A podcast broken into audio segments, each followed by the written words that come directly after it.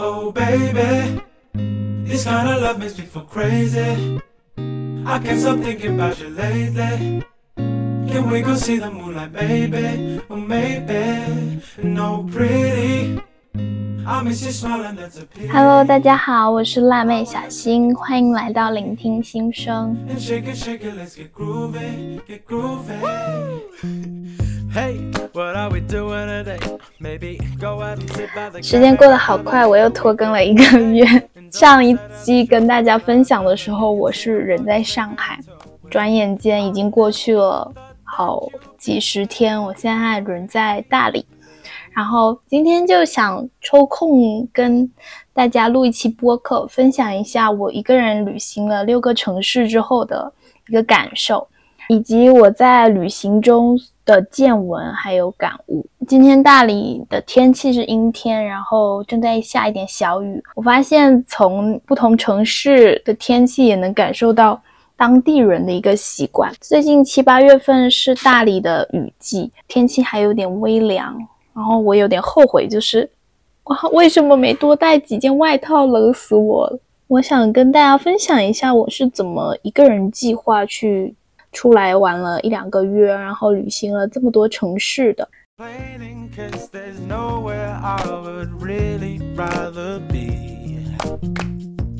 Oh?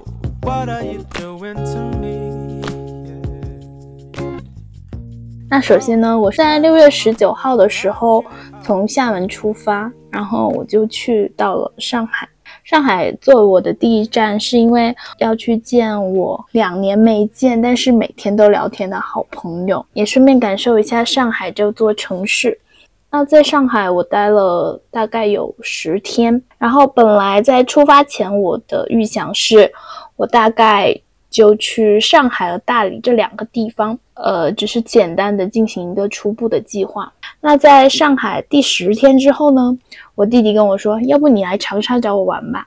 好，那我就马上 买了这去长沙的那个动车票，然后在长沙又住了十天。本来是应该规划到了大理去了，但是因为我的朋友他现在他还没有放假，然后我们本来是三个人，于是我就计划从长沙去到广东，再去广西，后面再呃再去广西和我朋友会合，一起去大理。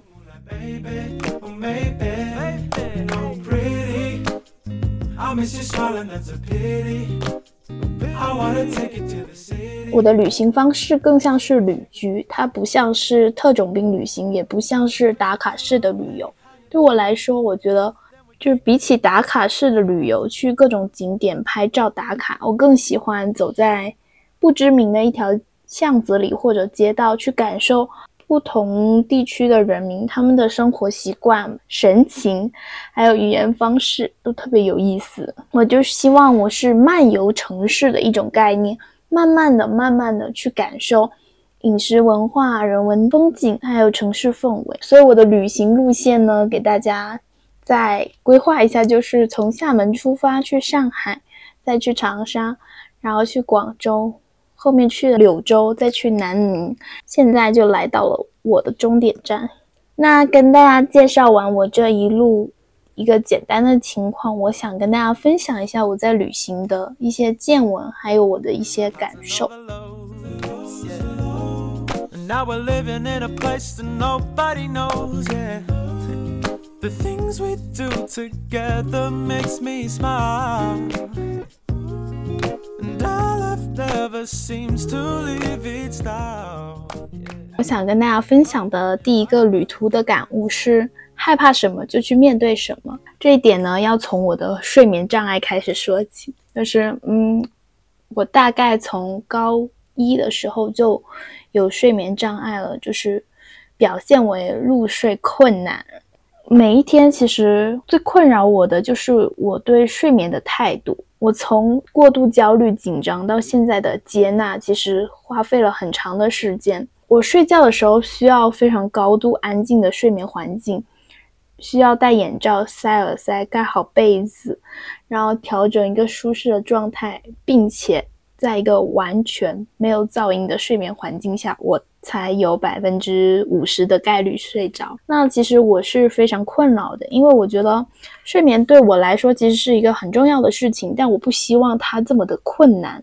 因为睡觉本身对人来说是一个休息还有负能量的一件事情，而我因为睡眠障碍却把睡眠变成了一项任务。于是我做了什么呢？我就准备把自己的睡眠拿在地上摩擦。五月份的时候去西安旅游，然后准备在南京机场过夜。我躺在肯德基门口的一张躺椅上，呃，座位上，反正我躺着。然后那时候那个环境里其实有很多人，他们也是在机场过夜。肯德基附近有一个扶梯，然后那个喇叭会循环播放说：“上扶梯请注意。”好，我就听着那个睡了一晚，而且那晚上我的行李箱是坏掉的，没有锁。对于需要非常高的安全感的我来说，是一项大突破。就是我如何 在一个没非常不熟悉且被陌生人环绕的环境下睡着。经过那晚，第二天我自己非常的自豪，就是有一种战胜自己的感觉，就觉得哎，我在机场能睡，那下一次我是不是在马路边也能睡觉的呢？就有一种挑战自我的成就感。Never we got nothing else to do 然后这次旅程呢，我除了在上海和长沙住朋友家之外，我时间住的都是青旅。青旅啊，在很多人想来看，就是哎，肯定会很吵，很多人，然后会不会不安全？怎么保证自己的安全？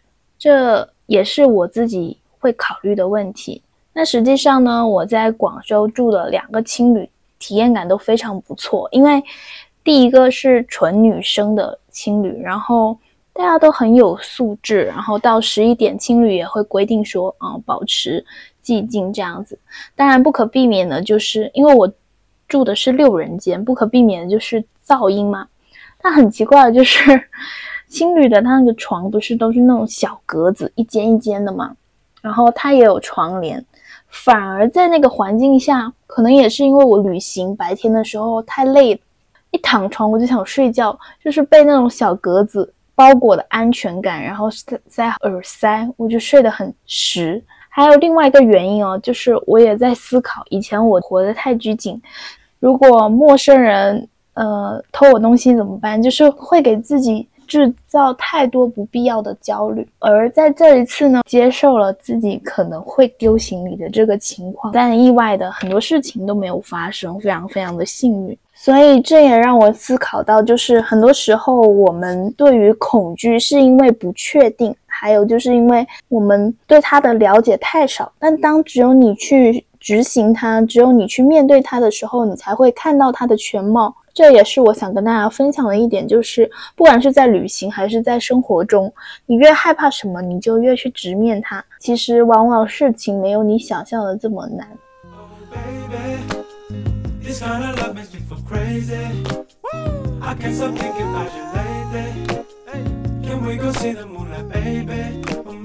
其实我这也是我第一次住青旅的一个体验，然后我发现青旅并没有我想象的那么的。不卫生，或者说或者说那么没有安全感。老板娘和老板他们都特别热心，不管是住在一起的舍友啊，还是那个打扫卫生的阿姨，我觉得每个人都特别友好。其实很神奇的就是，就是我感觉旅游已经治好了我的睡眠障碍。一方面是因为旅游太累了，每天在在外面暴走，走完就是非常想睡觉。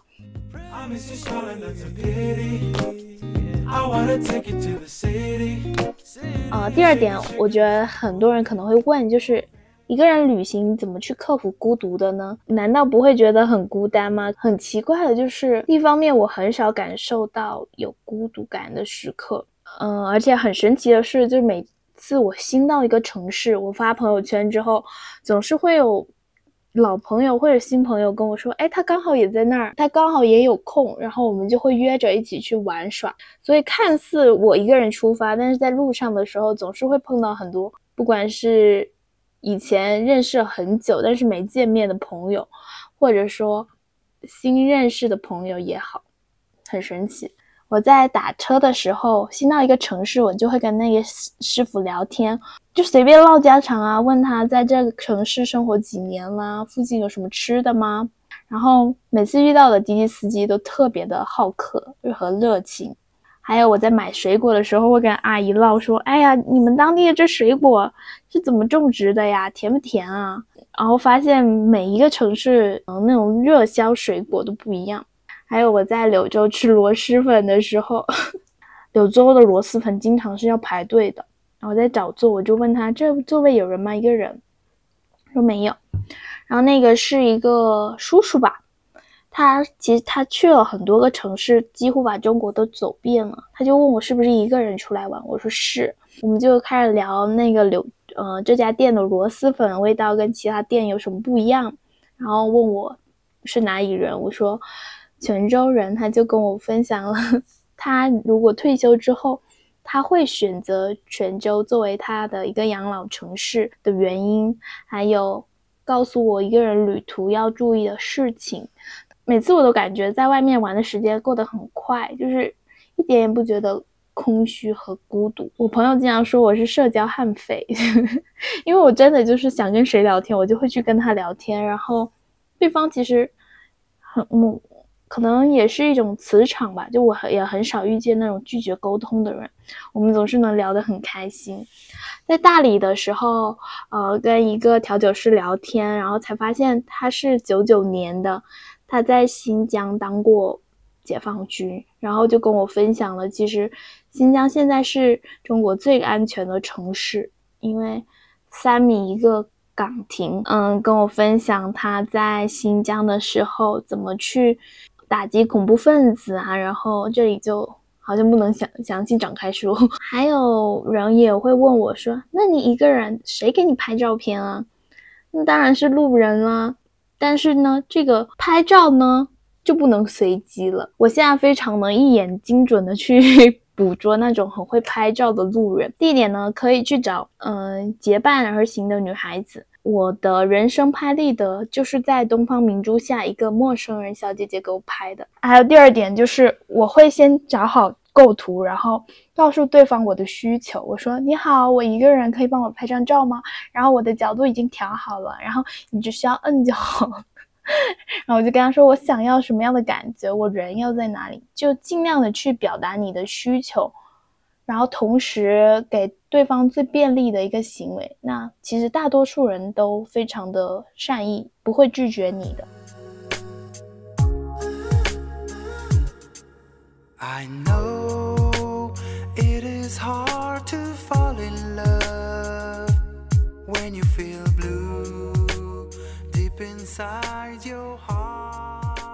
然后呢，我想跟大家分享一些我我感受到的美好的瞬间。就是在上海的时候呢，那一天去了外滩的一个咖啡馆，然后我想说，那里可以看到东方明珠嘛，坐在外滩旁边看看江景，然后吹吹风，感觉挺好的。这时候呢，有个哈萨克斯坦的姐姐，我观察到她也一个人，我俩眼神就对上了，然后她就问我说：“嗨，你一个人吗？”嗯，我刚开始想跟他讲英语，但我发现人家中文讲的非常流利。他就跟我分享了他和他北京老公的故事。他有跟我讲说，啊，因为我不认识你，所以我可以毫无保留、坦诚的跟你说我的一切。我其实也是这样的感受，就是某方面我喜欢跟陌生人交往的一个原因是，我们彼此互不知道对方是谁，我们也不需要对对方进行隐瞒。这种完全坦诚的机会，其实在现实生活中是很少见的，并且呢，可以跟一个人毫无保留的分享自己的烦恼和故事，也是非常稀有的一个体验。然后他就跟我讲了，他跟一个北京人结婚了八年，生了一个女儿，但是呢，她老公嫌她太胖了。她说她十八岁的时候非常瘦，非常漂亮，老公结婚了，生了一个女儿之后发胖。然后老公嫌她太胖，就外遇了。后来她就受不了，她就离婚了。其实我只是把自己当成一个倾听者，我也不会去过多评判她的人生、她的经历。大家知道吗？姐姐当时以为我是泰国人，还问我说从泰国坐飞机到上海要多久？我就很很疑惑，我说啊，我说我是中国人啊，泰国他还夸我中文讲的好呢，我都不知道是什么错觉让他以为我是泰国人，因为他非常喜欢拍照。当时我手里有一个拍立得，我就给他拍了一张照片，我说这是送你的礼物。然后姐姐非常开心，她就说：“哎，你有没有去过哪哪哪哪？我现在带你去那里，那里的风景更好。”然后我们俩就一起。打车去了外滩的另外一个角落，当时我就觉得很神奇。其实你说人和人之间的距离，还有那种嗯磁场是很奇妙的，你不会觉得不安全，或者觉得他会把你欺骗了。这个姐姐，我跟她分别的时候，我就说再见，希望你开心幸福。她说你也是，然后我们俩就 say goodbye 了。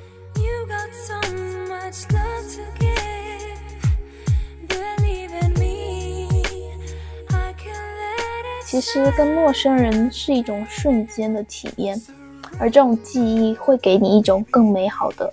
然后我在上海还见到了我喜欢了五年的一个博主，他叫 KK。我其实从来没想到过我能见到他，并且我跟他去露营，在山上待了一天，我们聊了一天，就像已经认识了很久的朋友一样。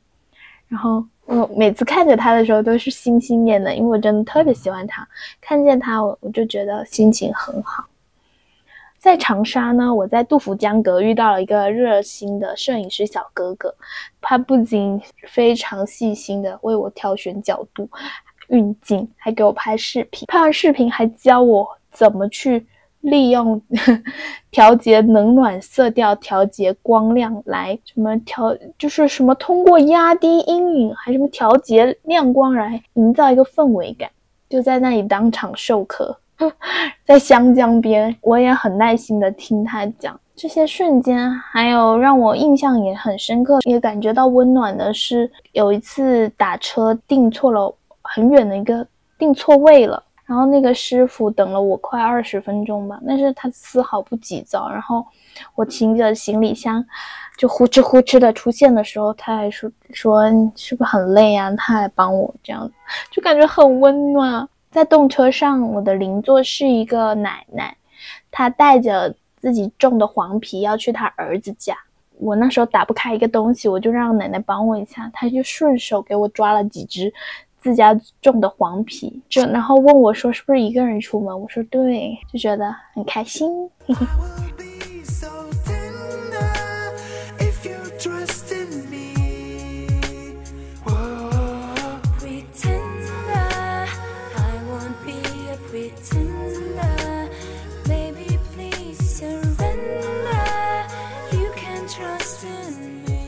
啊，第三呢，我想讲的。一个点就是可能很多人关心的一个问题，就是旅行太费钱了。我是怎么一个人在外面都快玩了一个月的？那首先呢，我觉得我这么一趟玩下来，我经常旅行后的一个感悟，其实是旅行没有我们想象中的那么花钱。你看，硬性支出就是车费、住宿费、吃的费用，而软性的支出是景点门票和体验消费。那其实我觉得年轻确实应该多出去走走的一个原因是你的精力和体力是很重要的一部分，还有就是年轻的时间更多更能浪费，这边的浪费就打个双引号吧。我对于住的要求并没有很多，所以我会通过压低住宿费，然后车费的话取决于你的时间是否足够，足够的话真的可以坐一下 硬卧啊，还有。那个绿皮火车，我觉得其实都没有那么累啦。吃的费用呢，就是丰俭由人。我喜欢去那种非常非常地道的一个街边去，就去吃当地的那种特色，就还蛮好吃的。在长沙的时候吃臭豆腐，然后疯狂的炫茶颜悦色。在上海，因为就找不到太地道的上海菜，我吃过一家上海菜，就是甜甜到我齁。然后在长沙的时候吃臭豆腐啊，那些吃辣呀、嗦粉呐，吃的我整个人都上火。在柳州就是炫螺蛳粉，在南宁呢，我吃到了一个很好吃的叫老友粉，然后还有糖水。在广州呢，吃煲仔饭，然后手臂被烫了一个疤。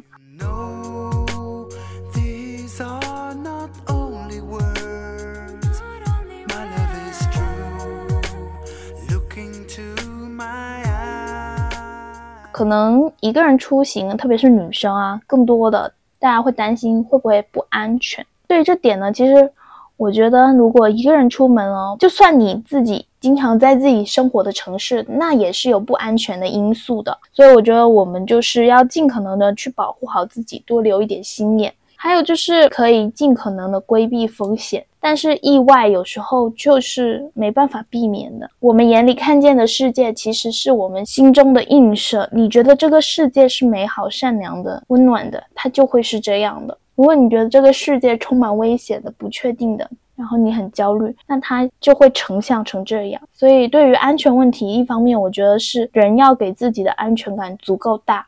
你认为你自己很强大，可以保护好自己，就可以好好的享受旅行。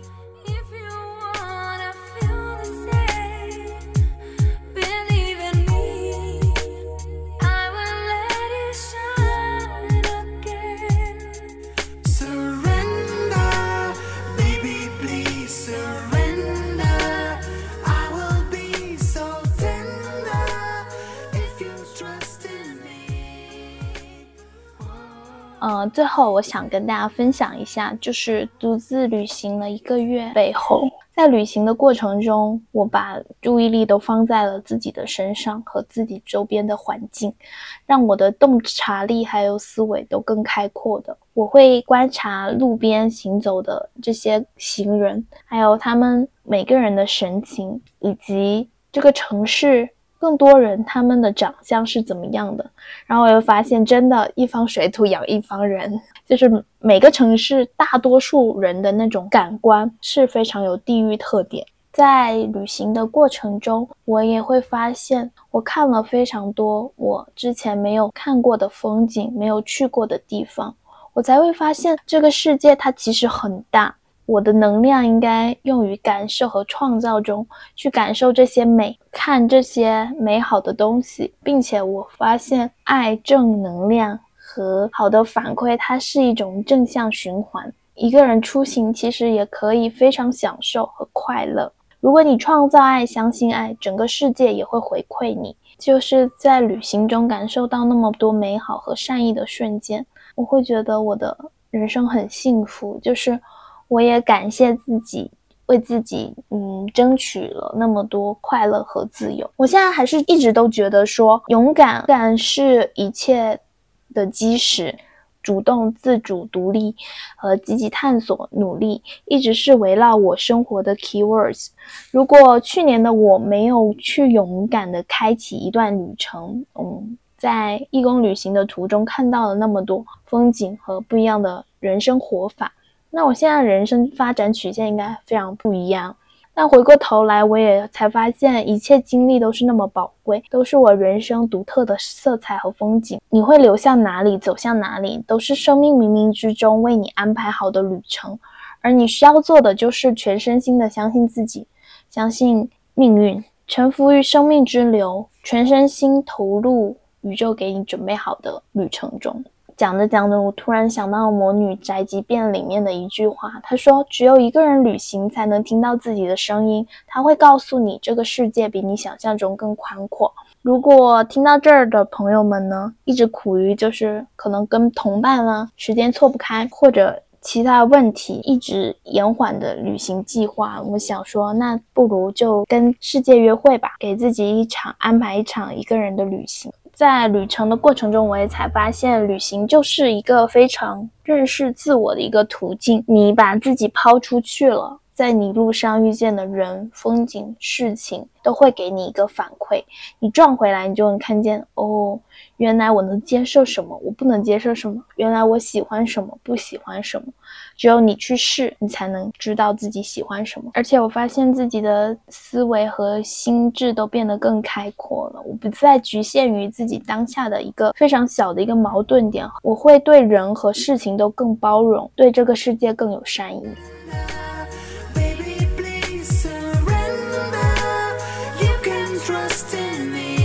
希望今天的你开心，拜拜，我们下期再见吧。